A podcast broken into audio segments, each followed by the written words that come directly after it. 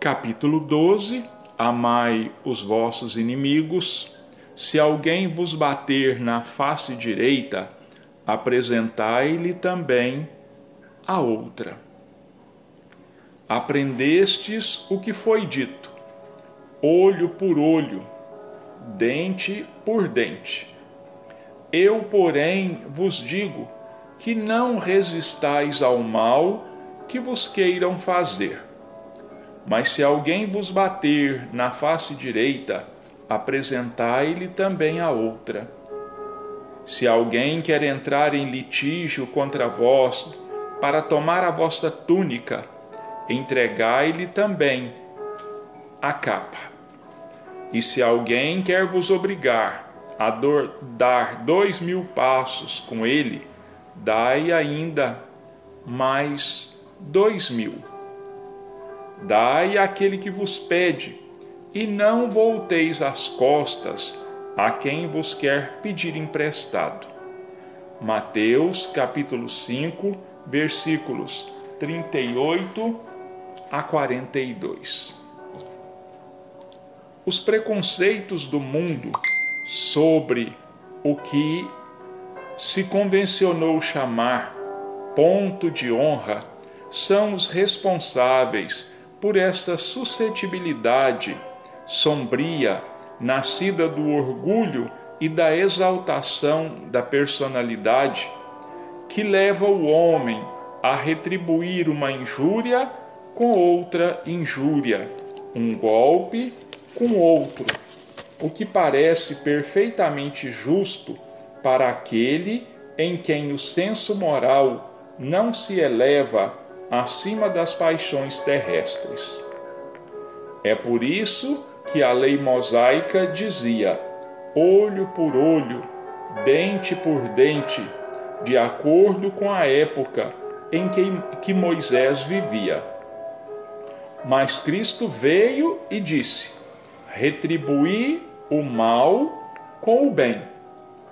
E disse mais: não resistais ao mal que quiserem vos fazer. Se vos baterem em uma apresentai a outra. Para o orgulhoso, essas palavras parecem um ato de covardia, pois entende que haja mais coragem no fato de, de, de se suportar um insulto do que em vingar-se dele. E isso sempre acontece, porque a sua visão não consegue ir além do presente. E se, entretanto, tomar esta palavra ao pé da lei, não, nem a dizem para arrancar o for motivo de escândalo. Se fossem obedecidas literalmente, isso seria condenar toda a repressão, mesmo legal, e deixar o campo livre aos maus, tirando-lhes qualquer receio. Se não se impedissem as suas agressões, muito em breve os bons seriam suas vítimas. O próprio instinto de conservação, que é uma lei da natureza, diz que não devemos entregar complacentemente o pescoço ao assassino. Por estas palavras, Jesus não proibiu a defesa, mas condenou a vingança. Dizendo para oferecermos uma face quando a outra foi atingida, ele quis dizer, sob uma outra forma, que não se deve pagar o mal com o mal, que o homem deve aceitar com humildade tudo o que tende a diminuir o seu orgulho, que é mais glorioso para ele ser ferido do que ferir, suportar pacientemente uma injustiça do que cometê-la, ser enganado do que enganar, ser arruinado do que causar a ruína dos outros. É, ao mesmo tempo, a condenação do duelo, que é apenas uma manifestação do orgulho. Só a fé na vida futura e na justiça de Deus, que jamais sem punição, pode dar forças para suportar pacientemente os golpes aplicados nos nossos interesses e no nosso amor próprio. Esta é a razão porque dizemos incessantemente: Voltai os vossos olhares para a frente. Quanto mais vos elevardes pelo pensamento acima da vida material, menos sereis machucados pelas coisas da terra. A época de Moisés era uma época de muita violência, era uma época em que o povo ainda era semi-selvagem, ainda não tinham nenhuma noção de amor, de caridade. E por isso, Moisés teve que criar leis muito rígidas para poder tentar domar aquele povo. E eles estavam vagando pelo deserto há muitos anos, eram nômades. Então, se eram nômades, não tinham cidades. Se não tinham cidades, consequentemente não tinham prisões onde recolher os criminosos. Qual foi a saída do Moisés? Criar leis duríssimas que punissem severamente todos os crimes, por menor que eles fossem. Um dos, das, uma das leis de Moisés dizia o seguinte: mais ou menos assim: se o filho desrespeitar o pai ou a mãe, ele deve ser morto. Ele deve ser morto. Então, olha, isso tudo era necessário para impor uma disciplina rigorosíssima. Então ele disse: olho por olho dente por dente. Tudo aquilo que você você vai fazer ao outro. Outro te fizer, você vai devolver na mesma intensidade. Então essa é a lei de talião, como era chamada, olho por olho, dente por dente. Se Moisés falasse de amor, ele não seria compreendido. Se ele falasse que Deus era o amor, que Deus era nosso Pai, o povo não entenderia. Então, mais ou menos 1500 anos depois, veio Jesus. E Jesus, o Kardec fala para nós lá no, no capítulo 1, Não Vim Destruir a Lei, quando ele fala de Jesus, ele fala que Jesus reformou uma série de leis que Moisés havia criado. Ele só não reformou os dez mandamentos, porque os dez mandamentos são de origem realmente divina. As outras leis não, eram leis civis que o Moisés criou. Então vem Jesus e diz: Ouviste o que foi dito, aprendeste o que foi dito, por olho, dente por dente. Eu, porém, vos digo que não resistais que busquei mas se alguém vos bater na face direita, apresentai-lhe também a outra. Isso significa o quê?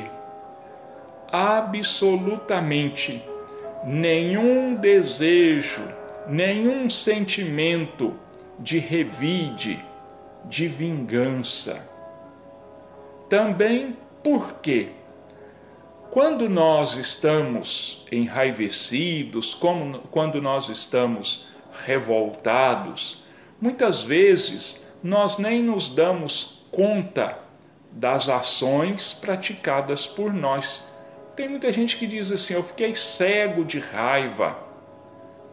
Tem muita gente que diz isso, quer dizer, perdeu a noção, perdeu o controle sobre si mesmo.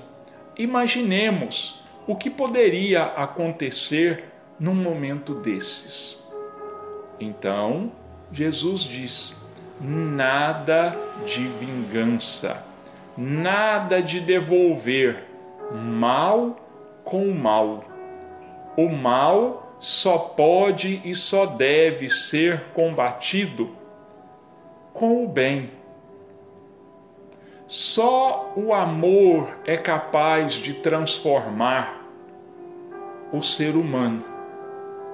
Só o amor é capaz de fazer com que nós passemos a conviver pacificamente uns com os outros. E nós estamos tendo agora esta chance. Nós estamos aí confinados, as famílias, nos lares. Isso é uma oportunidade única que há muitos e muitos anos, ou até mesmo décadas, nós não temos. Nós estamos reconstruindo os laços familiares que estavam desfeitos, estavam rotos. As famílias já não se consideravam mais. Estávamos ligados apenas pelos laços de sangue. Os laços espirituais foram esquecidos e agora, tendo de conviver nos lares diariamente, 24 horas por dia, tem gente que está fazendo graça aí, né, colocando nas redes sociais. Conversei com a minha esposa. Eu não sabia que ela era tão boa de papo. Por trás dessa brincadeira, existe uma coisa realmente muito séria. Nós estávamos nos tornando praticamente desconhecidos uns para os outros. A nossa convivência muito passageira, muito rápida. A maioria de nós, o que, que fazia? A nossa casa era um hotel, onde nós víamos apenas para comer e para dormir. Só isso. Nós chegávamos rapidamente, almoçávamos, voltávamos para o nosso emprego, chegávamos à noite, jantávamos, íamos para a televisão, cada um. Então houve esse distanciamento. Agora tudo está voltando. O alicerce está sendo refeito. A família é o alicerce da e que nós vamos recomeçar a praticar isso. Se alguém vos bater na face direita, ofereça-lhe também a outra. Porque ninguém pode negar também que muitas vezes a convivência em família é muito difícil. Ninguém nega isso.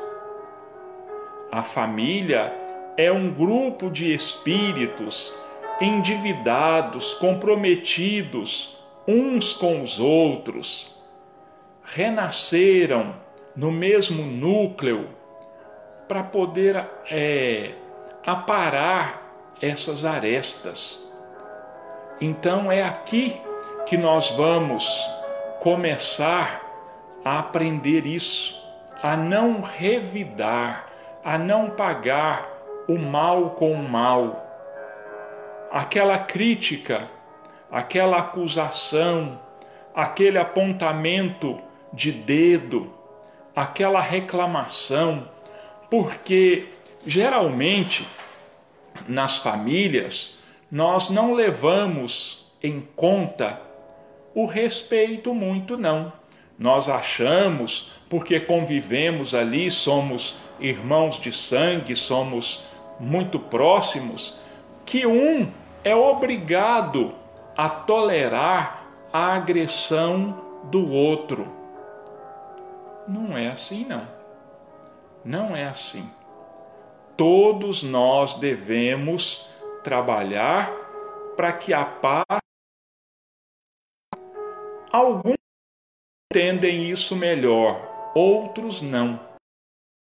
Aquele que entende melhor, aquele que tem um conhecimento mais aprofundado, ele tem a obrigação de dar o exemplo ele tem a obrigação de se calar, ele tem a obrigação de não responder, de respeitar. Ah, mas por que eu? Por que eu? Porque tem que partir de alguém. Tem que partir de um. Porque se ficarmos nos bicando como aves, como galinhas no terreiro, nunca vai haver paz. Então alguém tem que ceder. E feliz desse que ceder. Feliz desse que calar a sua revolta.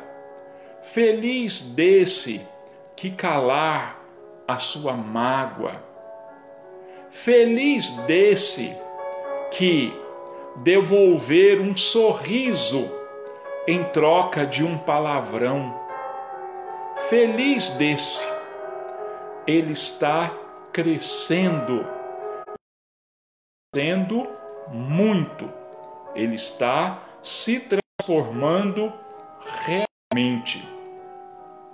Porque quem aprende a tolerar dentro de casa, com certeza lá fora no dia a dia vai se tornar também muito mais tolerante.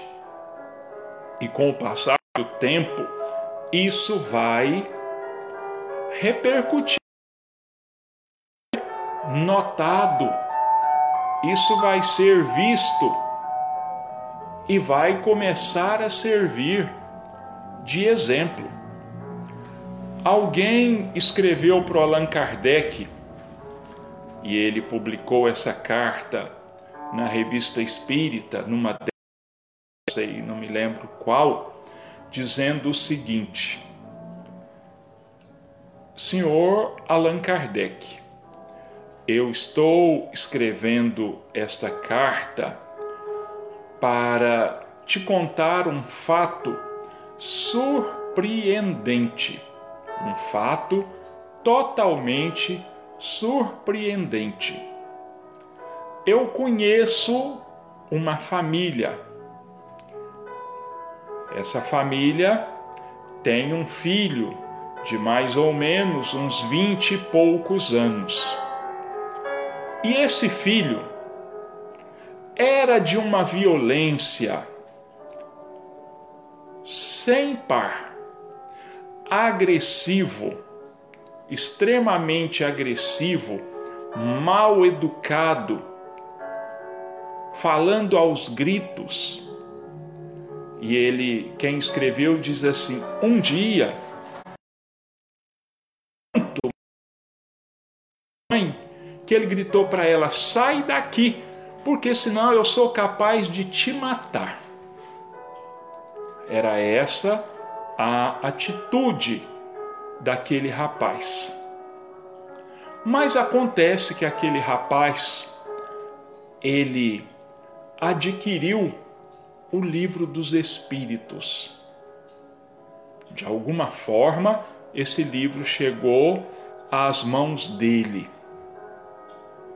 E depois da leitura de O Livro dos Espíritos, aquele rapaz se tornou irreconhecível, se tornou extremamente educado, afável com todo mundo, gentil com todo mundo. Então, olha, chamou tanto atenção o fato que mereceu uma carta agradecendo o Kardec por ter publicado o livro dos Espíritos. E o Kardec ficou felicíssimo que ele disse assim: se é, esse livro serviu para transformar apenas um, já valeu a pena todo o trabalho de tê-lo coordenado, de tê-lo publicado. E outra coisa né, que a gente precisa destacar aqui é o seguinte: que as agressões que nós recebemos, os ataques, nada mais são do que o remédio necessário para neutralizar o nosso orgulho, para neutralizar o nosso egoísmo. É para nos reeducar. Fomos nós mesmos quem pedimos. Porque, querendo ou não, o que nós recebemos hoje é aquilo que nós espalhamos ontem.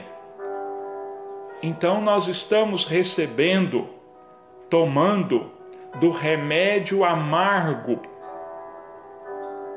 Nós estamos sendo é, cutucados pelos mesmos espinhos que nós semeamos antigamente, em outras épocas. E o Kardec, ele, nesse texto, ele diz para nós o seguinte: que nós precisamos nos darmos por muito felizes, porque é muito melhor ser magoado do que magoar ser agredido do que agredir. É mais meritório para nós sermos vítimas da injustiça do que nós praticarmos a injustiça.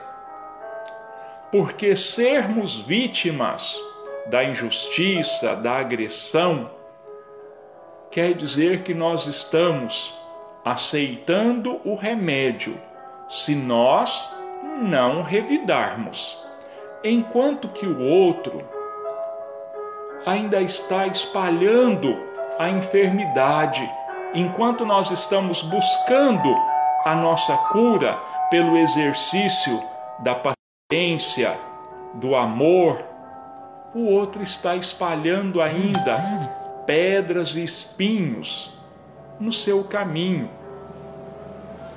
é muito importante que a gente se lembre disso. Se nós revidarmos, nós estamos tirando a carga negativa das costas das nossas costas. Quando, se nós não revidarmos, é o contrário que está acontecendo. Nós estamos tendo a nossa carga aliviada. Nós estamos tendo nossa carga tirada dos nossos. Eu vou ler aqui é, um texto do livro Emanuel, de Emanuel e Chico Xavier, é, um, te, um texto chamado, intitulado Aos Enfraquecidos para nós, para levantar o nosso alto astral, para poder é, trazer para nós forças, chamar a nossa atenção para a necessidade da resignação, da paciência. Então vamos lá. Almas enfraquecidas, que tendes muitas vezes sentido sobre a fronte o sopro frio da adversidade, que tendes vertido muitos prantos nas jornadas difíceis, em estradas de sofrimentos rudes, buscai na fé os vossos imperecíveis tesouros. Bem sei a intensidade da vossa angústia e sei de vossa resistência ao desespero. Ânimo e coragem. No fim de todas as dores, abre-se uma aurora de ventura imortal. Dos amargores experimentados, das lições recebidas, dos ensinamentos conquistados à custa de insano esforço e de penoso labor, tece a alma sua auréola de eternidade gloriosa. Eis que os túmulos se quebram e da paz cheia de cinzas e sombras dos jazigos emergem as vozes comovedoras dos mortos. Escutai-as. Elas vos dizem da felicidade do dever cumprido, dos tormentos da consciência nos desvios das obrigações necessárias Orai, trabalhai e esperai. Palmilhai todos os caminhos da prova com destemor e serenidade. As lágrimas que dilaceram, as mágoas que pungem, as desilusões que fustigam o coração constituem elementos atenuantes da vossa imperfeição no tribunal augusto, onde pontifica o mais magnânimo e íntegro dos juízes. Sofrei e confiai que o silêncio da morte é o ingresso para uma outra vida, onde todas as ações estão contadas e gravadas as menores expressões dos nossos pensamentos.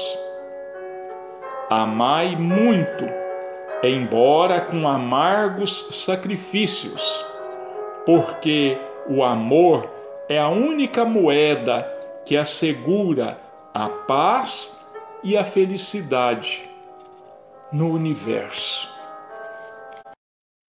É uma página de muito consolo é uma página que nós deveríamos ler de vez em quando e meditar no que está por trás, no significado destas palavras. Bem sei da intensidade da vossa angústia e sei da vossa resistência ao desespero. Ânimo, coragem. No fim de todas as dores, abre-se uma aurora de ventura imortal. Dos amargores experimentados, das lições recebidas, dos ensinamentos conquistados à custa de insano esforço e de penoso labor, tece a alma sua auréola de eternidade gloriosa nós só temos a ganhar com a paciência, com a resignação. Olha, eu vou ler só mais um pedaço aqui para gente. Olha o que, que ele diz aqui para nós, o Emanuel. Orai, trabalhai e esperai. Palmilhai, quer dizer, caminhai todos os caminhos da prova com destemor e serenidade. As lágrimas que dilaceram, as mágoas que pungem, as desilusões que coração constituem elementos atenuantes da vossa imperfeição no tribunal augusto, onde pontifica o mais justo, magnânimo e íntegro dos juízes. Todos os nossos sofrimentos, todas as nossas lágrimas, todas as nossas angústias vão ser levadas em conta na hora em que a nossa consciência vier a nos julgar. Quando nós estivermos em consciência, não em presença física, diante de Jesus, diante de nós mesmos e de Deus, porque a nossa consciência é Deus em nós. Todos os nossos sofrimentos vão ser contados e vão ser premiados, vão ser aliviados. Mas isso se nós realmente sofrermos bem, porque existe lá no capítulo 5, Bem-aventurados os aflitos, o bem e o mal sofrer. Não é a mesma coisa, não são todos os sofredores que vão encontrar alívio, não. Porque muitos de nós, nós nos comprazemos no sofrimento, nós somos é, sádicos, aliás, masoquista, né? aquele que é, inflige sofrimento a si mesmo. Nós somos masoquistas. Muitas vezes nós temos prazer em sofrer e nos colocar diante dos outros. Isso não é bem sofrer. O bem sofrer é aquele sofrimento com resignação, com fé em Deus, com a certeza de que o futuro será muito melhor para todos nós. Então, que Deus nos abençoe. Mais uma vez, elevando os nossos pensamentos a Deus e a Jesus, pedindo forças para todos nós, energias positivas, para que nós possamos superar todas as nossas dificuldades. Que Jesus nos abençoe a todos e que assim seja.